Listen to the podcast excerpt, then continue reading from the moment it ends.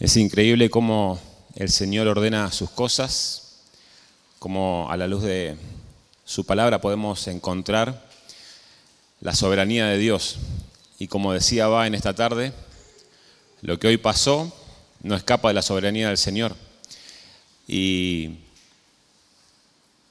habernos permitido esa libertad de poder elegir una canción hizo que podamos arrancar esta reunión diciendo, mi salvación es del Señor. Mi salvación es del Señor. Y en esta tarde vamos a ver un atributo de Dios que es la soberanía de Dios. Y vamos a cotejarlo a la luz de las escrituras, pero lo vamos a aplicar a un momento particular, a un aspecto particular de la soberanía de Dios que tiene que ver con la salvación. Entonces, no me pareció eh, casualidad lo oportuno de Dios de permitir que podamos comenzar cantando Mi salvación es del Señor. Porque la soberanía del Señor se manifiesta en la salvación de cada uno de sus hijos y cómo Él ha hecho todas las cosas para salvar a aquel más vil pecador, aquella persona que estaba enemistado con Dios y que corría en dirección opuesta a Dios. Intervino en su vida transformó su corazón, afectó su voluntad para que esa persona pueda venir en arrepentimiento y fe reconociendo sus pecados, su condición delante de Él y poder así ser salvo.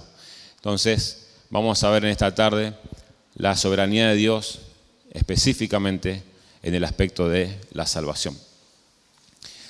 Dice Pink en su libro sobre los atributos de Dios que la soberanía de Dios puede definirse como el ejercicio de su supremacía.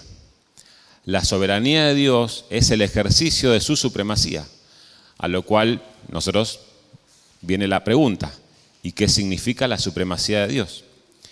La supremacía absoluta y universal de Dios está llana y positivamente declarada en muchos pasajes de la Escritura. Les invito a buscar Primera de Crónicas, capítulo 29,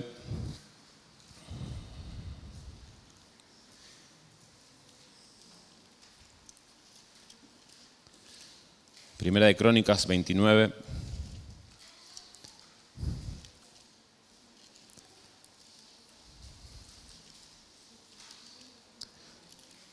Dice la palabra de Dios en el versículo 10 en adelante.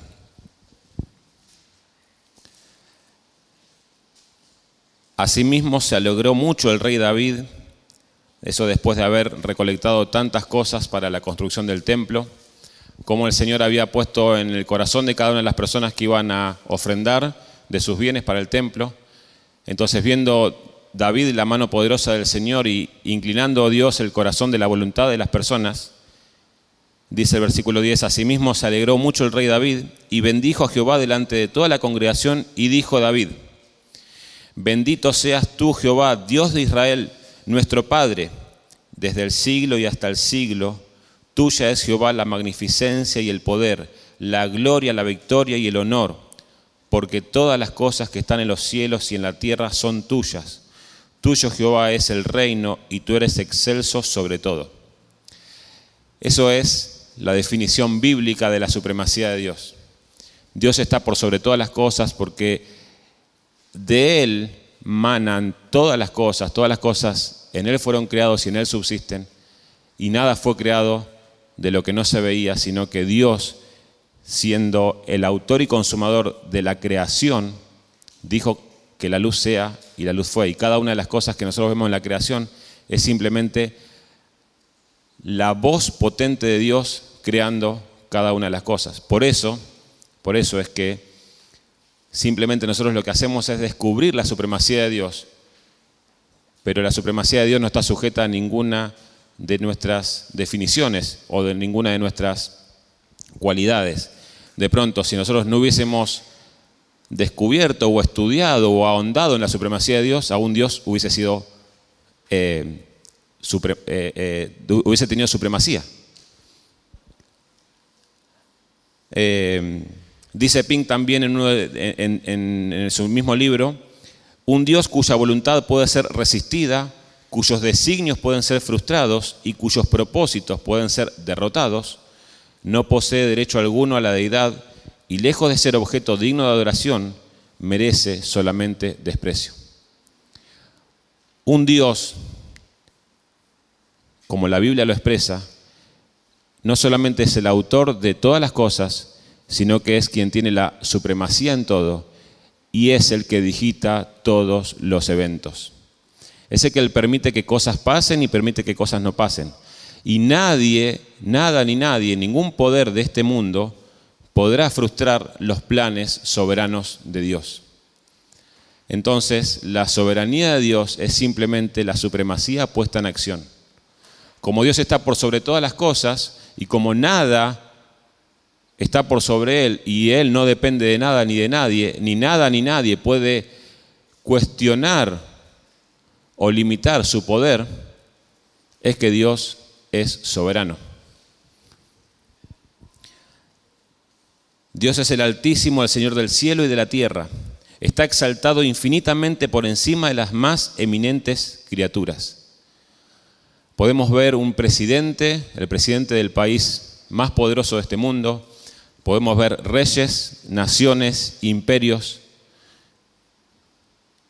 ángeles, arcángeles, serafines, querubines.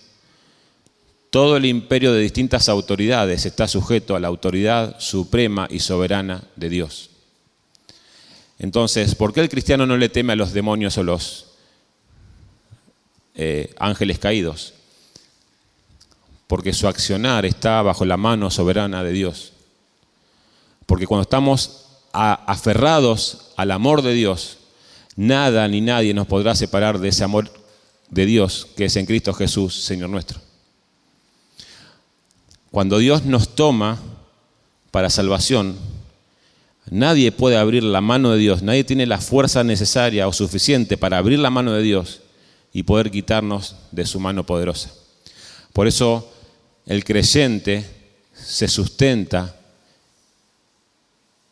por la verdad gloriosa de que nuestra salvación viene del Señor.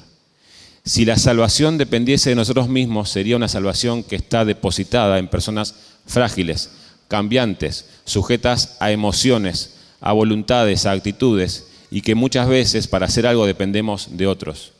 Dependemos de las circunstancias, dependemos de las distintas situaciones que nos rodean. Por eso nosotros no podemos prometer algo y tener la certísima confianza y esperanza de que eso va a ocurrir. Entonces terminamos diciendo, bueno, si Dios quiere te voy a visitar, si Dios quiere paso por tu casa y tomamos unos mates, si Dios quiere voy a hacer esto, aquello porque en nuestro hablar reconocemos de que Dios está por sobre todas las cosas. Ahora, Dios también dice, si Dios quiere, haremos esto, aquello, aquello. El, hecho es que Él es mismo Dios. Entonces, Él, todo lo que Él planifica y todo lo que Él determina, tiene el poder y la soberanía necesaria para poder cumplirlo. Entonces, nada de lo que Dios decretó y nada de lo que Dios planificó y nada de, lo que Dios pensó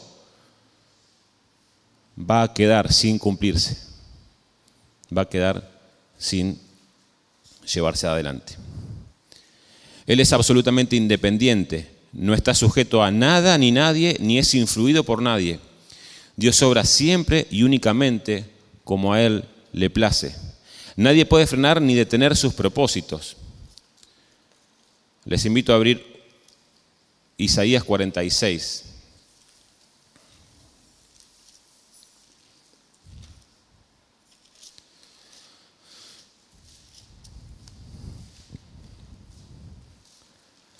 versículos 9 en adelante. Acordaos de las cosas pasadas desde los tiempos antiguos, porque yo soy Dios y no hay otro Dios ni hay nada semejante a mí, que anuncio lo por venir desde el principio y desde la antigüedad, lo que aún no era hecho, que digo, mi plan permanecerá y haré todo lo que yo quiero, que llamo desde el oriente al ave y de la tierra lejana al hombre de mi plan. Dios es un Dios soberano. Ahora, ahí vamos a ver, en ese pasaje vamos a ver dos aspectos de la soberanía de Dios. El primero es que Dios anuncia cómo van a terminar las cosas mucho, antes de que sucedan. Dice en el versículo 10 que declaro el fin desde el principio. Dios declara cómo van a terminar las cosas. Y esa es la primera de las verdades y tiene que ver con la con el conocimiento anticipado de Dios, con la omnisciencia de Dios. Dios sabe cómo van a terminar las cosas. Dios puede establecer y determinar y decretar cómo van a terminar las cosas. Y esa es una de las verdades. La omnisciencia de Dios, el previo conocimiento de Dios. Pero la segunda parte la vemos en el versículo 11. Ciertamente haré que suceda, dice. Y el hecho de que Dios diga, ciertamente haré lo que suceda, o mi propósito estará establecido, en el versículo 10 al final, habla acerca de que Dios tiene el poder suficiente y la soberanía suficiente para no solamente saber cómo van a terminar las cosas, sino para digitar cómo van a terminar las cosas. No es que Dios sabe porque Dios es un adivino. No es que Dios sabe porque tiene una bola de cristal y ahí está viendo cómo va a terminar las cosas. Dios sabe porque Dios tiene el poder para que las cosas así sucedan. La soberanía de Dios se manifiesta en el que Él no solamente sabe, sino que también Él hace que las cosas sucedan de alguna manera determinada.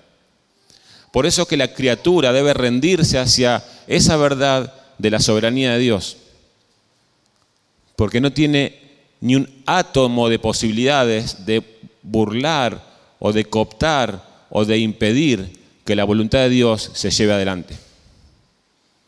No tiene ninguna manera, no tiene ninguna chance de frustrar los planes de Dios. Esto significa que la razón por la cual Dios conoce el futuro es porque lo planifica, lo pone en acción y lo concluye. Dios lo planifica, lo pone en acción y lo concluye. Dios no es alguien de que piensa, ay, me gustaría que esto pase, decreta una voluntad y se queda expectante esperando a ver quién lo puede ayudar. Muchos de nosotros cuando éramos chicos veíamos el Chapulín Colorado, ¿no? Y cuando estaba en algún problema decía la frase, ¿quién podrá ayudarme? Bueno, Dios no es así. Dios no necesita de nada ni de nadie. Y nadie puede ayudar a Dios porque Dios no lo necesita. Dios es soberano y utiliza a toda su creación como a Él le place. Cada uno de nosotros somos herramientas de Dios en sus manos para llevar adelante sus propósitos. Aún los emperadores, los reyes y los gobernantes más poderosos que estaban más en contra de la voluntad de Dios, terminaban siendo objetos de su voluntad. Aquellos, Poncio Pilato y todos los demás, dice, a ese Cristo vosotros prendisteis y matasteis, dice Pedro pero lo hicieron en cumplimiento del previo designio y el propósito de la voluntad de Dios. No quiere decir que no van a ser responsables por la muerte de Cristo, pero sí quiere decir de que esa muerte de Cristo ya estaba anunciada y predeterminada por Dios. En definitiva, aquellas personas más enemigas de Dios, más enemistadas con Dios y más contrarias a la voluntad de Dios terminan haciendo la voluntad de Dios. Por eso que toda la gente, todas las personas de este mundo estarán un día delante de Cristo y doblarán su rodilla y confesarán que Jesús es el Señor, porque aun cuando hagan todo lo contrario a lo que Dios establezca en su palabra, deberán reconocer de que Dios es soberano y que en Él y delante de Él se va a doblar toda rodilla de las personas. Y toda lengua va a confesar que Jesucristo es el Señor. Por eso, la soberanía de Dios es una doctrina que debe traernos paz, gozo, confianza, esperanza, tranquilidad. El destino de nosotros, nuestra salvación y el destino de cada una de las personas, el destino de este país y el destino en definitiva de este mundo, están sobre las manos de Dios. Cuando vamos a votar ponemos nuestra esperanza y decimos que este sea el candidato que nos saque de esta situación adversa y ponemos nuestra esperanza en eso. Y debemos votar, debemos obedecer, pero nuestra esperanza no debe estar en un candidato u otro. Nuestra esperanza no debe estar plasmada en la política. Nuestra esperanza debe estar depositada en aquel que tiene el control de todas las cosas. Aquel soberano que digita todos los destinos de cada una de las personas y todos los destinos de este mundo.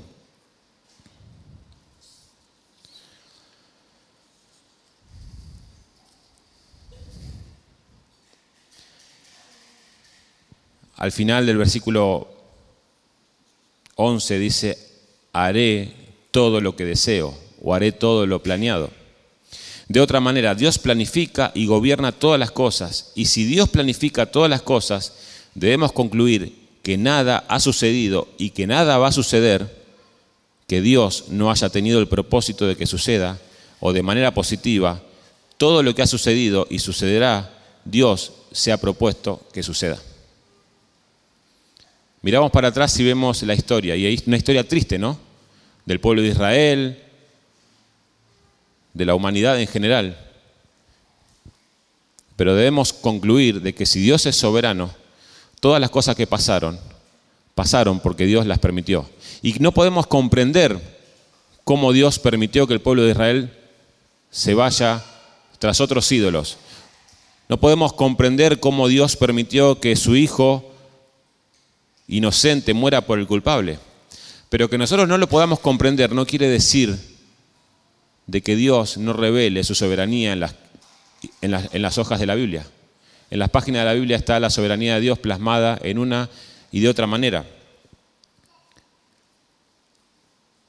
Quiero compartirles en esta tarde dos fragmentos de un sermón de Spurgeon dado el domingo 4 de mayo de 1856, hace varios años atrás.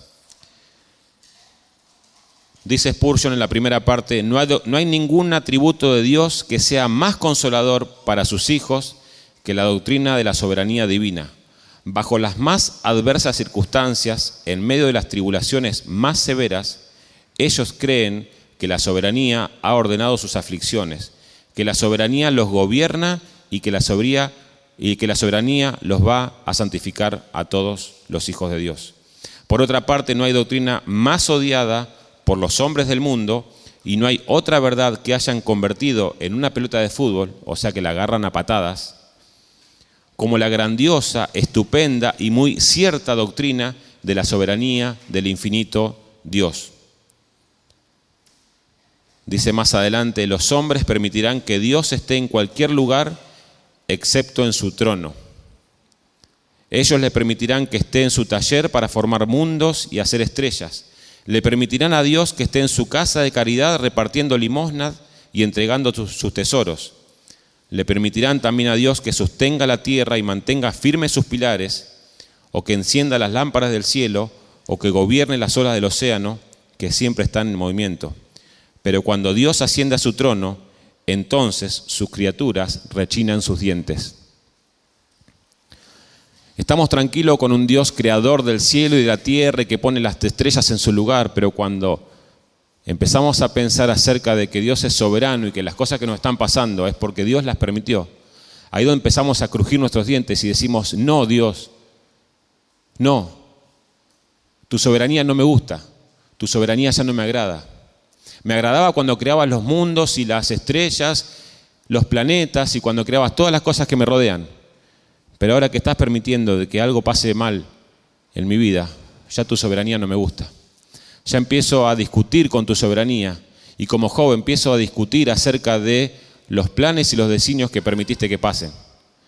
Dios, ¿sabes qué? Me parece que te equivocaste. Me parece que te equivocaste cuando permitiste que esto pase en mi familia, en mi vida. Me parece que te equivocaste cuando permitiste que esto malo me ocurra. Entonces, debemos ponernos de acuerdo. O Dios es el soberano creador del cielo y de la tierra y es el digitador de cada uno de los eventos de nuestra vida. O Dios es simplemente un ser que depende de lo que nosotros pensemos o digamos. Y saben que ese Dios es un Dios muy pequeño, es un Dios que es digno de lástima. Por eso la soberanía de Dios, nos guste o no nos guste, debe llevarnos a nuestro corazón a decir, gloria a Dios, porque la salvación viene de Él, porque Él tiene los designios en sus manos y porque todo lo que pasa está sujeto a su voluntad. Simplemente yo debo descubrir y alinearme a lo que Él quiere formar en mi vida a través de las distintas circunstancias. Por eso, como decíamos, vamos a, en esta tarde,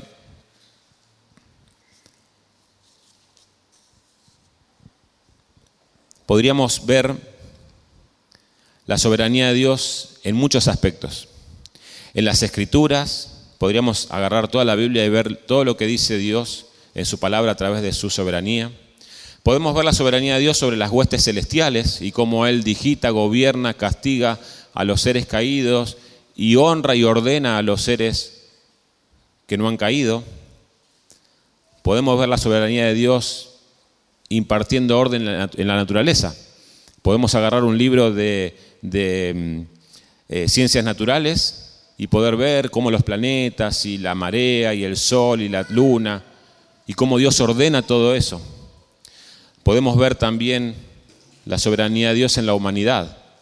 Podemos agarrar un libro de política y ver, ah, mirá cómo este rey, cómo este emperador, cómo este gobernante, cómo y cómo fue la, historia siendo digitada y ordenada de parte de Dios. Otro aspecto de la, de la soberanía de Dios. Podemos ver la soberanía de Dios en nuestro sufrimiento. Y podemos mirar para atrás y decir, ¿sabes qué? Ahora que ya pasó este sufrimiento, le doy gracias a Dios, le doy gloria al Señor, porque ese sufrimiento que pasó hizo que yo tenga una fe más fuerte, una fe más certera, una confianza más aferrada en Dios, porque me hizo experimentar lo que era necesitar a Dios cada día, porque me hizo experimentar lo que era doblar mis rodillas, orar a Dios y pedirle que Dios consuele mi alma. Podemos mirar para atrás y ver esa situación cómo Dios utilizó el sufrimiento para trabajar en nuestro corazón. Podemos ver la soberanía de Dios en medio de la muerte también. Cómo Dios fue permitiendo que personas mueran por un propósito específico. Y el más glorioso de los eventos fue la muerte de Cristo y cómo Dios permitió soberanamente que su Hijo muera en rescate por muchos y derrame su sangre para limpiar los pecados de muchos, de aquellas personas que eran y habían sido elegidas por Dios. Pero uno de los aspectos más gloriosos en los que vamos a ver cómo se revela la soberanía de Dios es en cuanto a la salvación. Es en cuanto a la salvación. A veces pensamos y llegamos a la iglesia diciendo, yo vengo buscando de Dios. Teníamos dos personas en la puerta que estaban manifestando que buscaban de Dios. A través de las escrituras, y si Dios realmente hace una obra en sus vidas, podrán darse cuenta de que era Dios que lo estaba buscando a ellos. Porque la Biblia dice que no hay justo ni uno, no hay quien entienda, no hay quien busque a Dios. No existe una persona buscando a Dios por motus propio. Tiene que ser Dios interviniendo en la persona, en la voluntad de la persona, para que esa persona pueda volcarse a Dios y volverse a Dios. Y claro, todos nosotros llegábamos pensando que yo buscaba de Dios. Ahora, cuando me, enfrenté a la palabra y a las profundas doctrinas de la gracia, pude descubrir que Dios me estaba buscando a mí. Y que no era yo el que lo buscaba a Él, sino que Dios me estaba buscando a mí.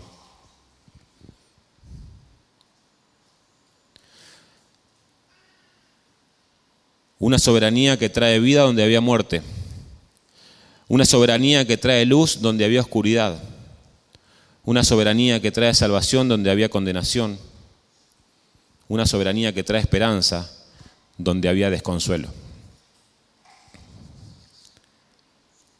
En Génesis capítulo 1 y capítulo 2 vemos cómo Dios va creando todas las cosas y crea al hombre y a la mujer. Y lo crea al hombre como responsable de cuidar y labrar el huerto. El hombre fue creado como un ser responsable, no solo sobre el huerto, sino también responsable de su obediencia a los preceptos de Dios. El hombre fue creado como un ser responsable. Pero en Génesis 3 vemos un cuadro aterrador, un cuadro triste y alarmante.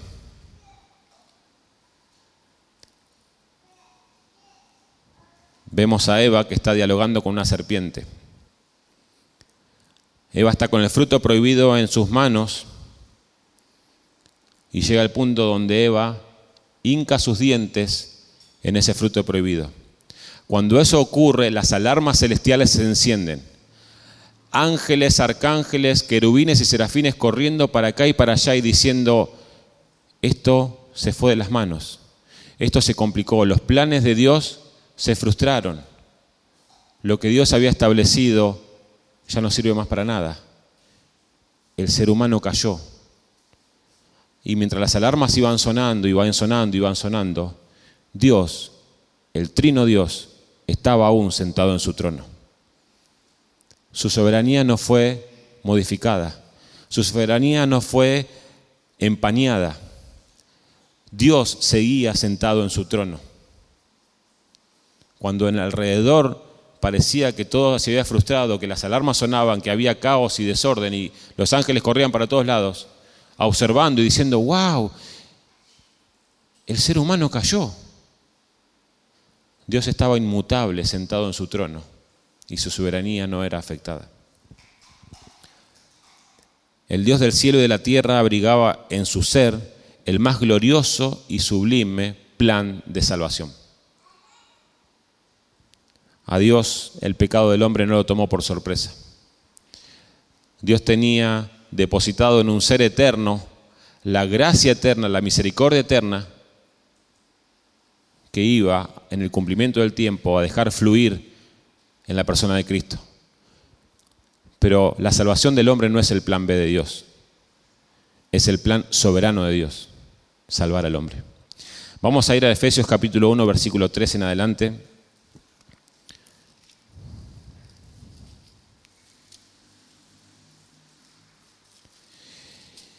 Y ahí vamos a ver la expresión quizás más clara de la soberanía de Dios respecto a la salvación. Dios muestra su soberanía en la salvación de las personas. Leemos, bendito sea el Dios y Padre de nuestro Señor Jesucristo, que nos bendijo con toda bendición espiritual en los lugares celestiales en Cristo, según nos escogió en Él antes de la fundación del mundo, para que fuéramos santos y sin mancha delante de Él. Por su amor nos predestinó para ser adoptados hijos suyos, por medio de Jesucristo, según el puro afecto de su voluntad. Primer manifestación de la voluntad de Dios y de la soberanía de Dios. Según el puro afecto de su voluntad, Dios hizo todo esto que veníamos leyendo. Él nos escogió, Él nos bendijo, Él nos predestinó y Él nos permitió ser adoptados ¿Por qué? Simplemente por el puro afecto de su voluntad. Simplemente porque a Él se le ocurrió, simplemente porque Él lo deseó en su corazón y como Él es soberano, Él permitió que eso ocurra. Versículo 6 tenemos el propósito.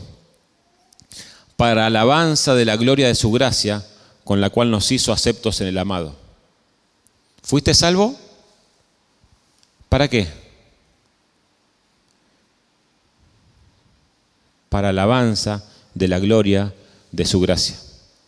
Cada uno de los salvos en Cristo, en este mundo, aquellos de la antigüedad, nosotros en esta, en esta tarde y los del futuro, serán salvos por el puro afecto de su voluntad, pero para alabanza de la gloria de su nombre.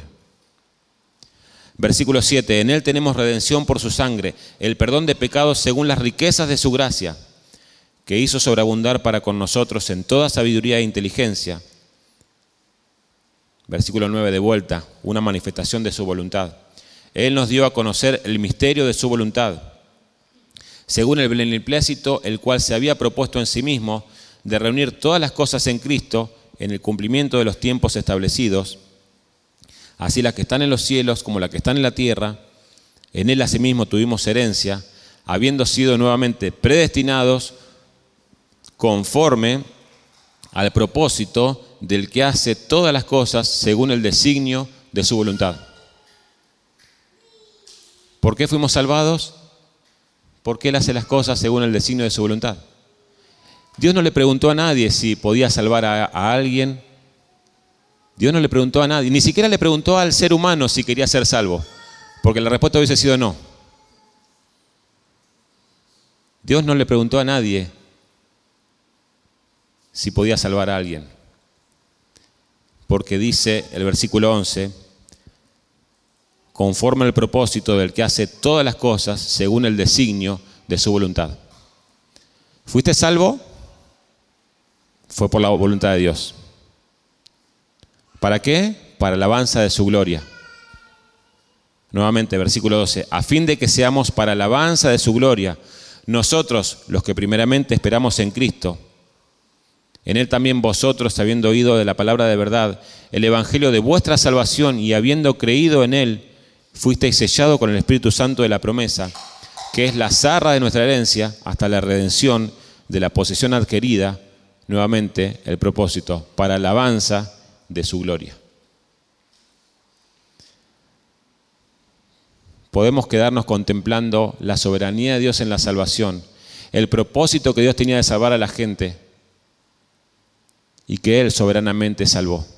Entonces, podés en esta tarde observarte vos mismo como un receptor de la gracia inmerecida de parte de Dios, de la soberanía de Dios en cuanto a la salvación. Y Dios te salvó no porque eras mejor que nadie, Dios te salvó por el puro afecto de su voluntad.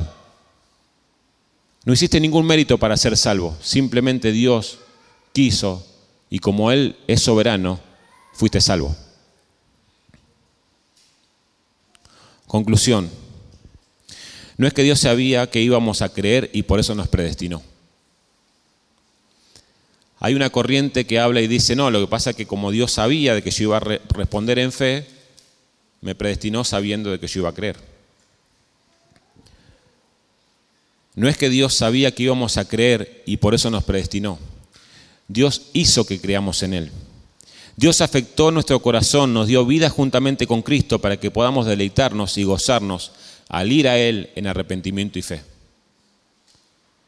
No era que Dios es un adivino y dice, a ver, voy a tratar de imaginar quién va a escuchar mi llamado y va a responder en fe. No.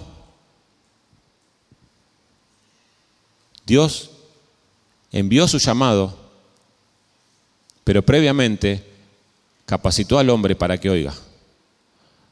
Por eso la salvación es antecedida por la regeneración. Si nosotros no tenemos un corazón regenerado, nunca podemos escuchar el llamado de Dios. Nunca vamos a poder escuchar claramente el mensaje del Evangelio. Lo vamos a poder escuchar, pero lo vamos a poder entender solamente intelectualmente. No va a poder impactar nuestro corazón porque dice la palabra de Dios que nosotros estamos muertos en nuestros delitos y pecados. Ahora, Dios me tiene que dar vida primeramente para que yo pueda escuchar el mensaje glorioso del Evangelio y a ir, ir corriendo a los brazos de Dios en arrepentimiento y fe y pedirle a Cristo que me perdone. Si no hay regeneración, si no hay vida, no hay manera de ser salvo. Dice 2 Corintios capítulo 4 versículo 6, porque Dios que mandó que de las tinieblas resplandeciese la luz, es el que resplandeció nuestros corazones para la iluminación del conocimiento de la gloria de Dios en la faz de Jesucristo. Aquel Dios que hizo en la antigüedad que de las tinieblas resplandezca la luz, es el que hizo resplandecer en nuestros corazones la luz del Evangelio en la faz de Jesucristo. Ese Dios poderoso que creó las cosas desde la nada es el mismo Dios poderoso que obra en la salvación. Ahora para terminar, quiero leerles la segunda parte del sermón de Spurgeon,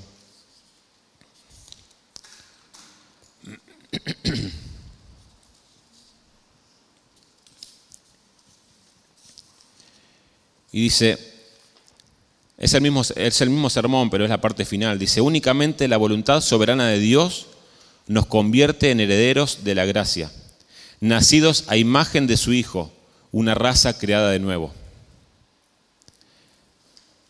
Y dice, contra aquellos que rechinan sus dientes, como leíamos al comienzo, y nosotros les decimos a todos ustedes que rechinan sus dientes a la esta doctrina, ya sea que lo sepan o no, que ustedes tienen una buena dosis de enemistad contra Dios en sus corazones, pues hasta que no sean conducidos a conocer esta doctrina, hay algo que todavía no han descubierto, que los opone a la idea de un Dios absoluto, un Dios sin límites, un Dios sin cadenas, un Dios inmutable, Un Dios con un libre albedrío que a ustedes les encanta demostrar que poseen las criaturas.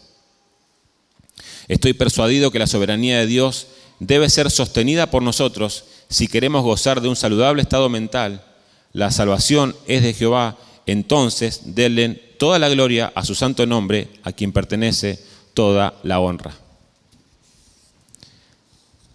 Saben que cuando nosotros intentamos explicar nuestra salvación y meternos nosotros en el libre albedrío o en la posibilidad de que nosotros podamos elegir a Dios, simplemente lo que estamos haciendo es robarle la gloria a Dios. Es competir con Dios. Es decir, Dios, vos necesitaste de mí para salvarme. Eso no es lo que dice la Escritura. No es lo que encontramos en la Biblia. Dios es soberano en la creación, en los gobiernos, en la naturaleza, pero también en la salvación. También es Dios soberano en la salvación. Entonces, cuando te mires al espejo mañana y te veas cara a cara, podés ver una persona receptora de la soberanía y de la gracia de Dios en salvación. No fue por nuestros méritos, no fue por lo que nosotros hicimos, simplemente fue porque Dios en su voluntad permitió que eso suceda. Vamos a orar. Amado Dios, queremos rendirnos nuevamente sobre tu infinita voluntad, Señor, sobre tu soberanía. Y rogarte, Señor, que tú nos permitas cada día crecer en el conocimiento de esta doctrina, Señor. Porque eso hará, Señor, que crezca nuestra alabanza hacia ti, nuestra honra hacia ti, Señor. Y que podamos comprender, Señor, cuán grande amor has tenido para con nosotros. Cuán inmenso amor, Señor, has derramado en nuestros corazones para que podamos ser salvos, Señor. No había nada, nada agradable en nosotros. Nada que te deleite, nada que te atraiga, Señor.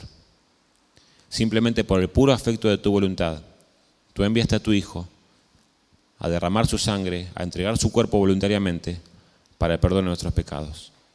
Oh Señor, queremos en esta mañana, en esta tarde, pedirte, Señor, que tú puedas permitir que nuestros corazones se deleiten cada día más en esa verdad.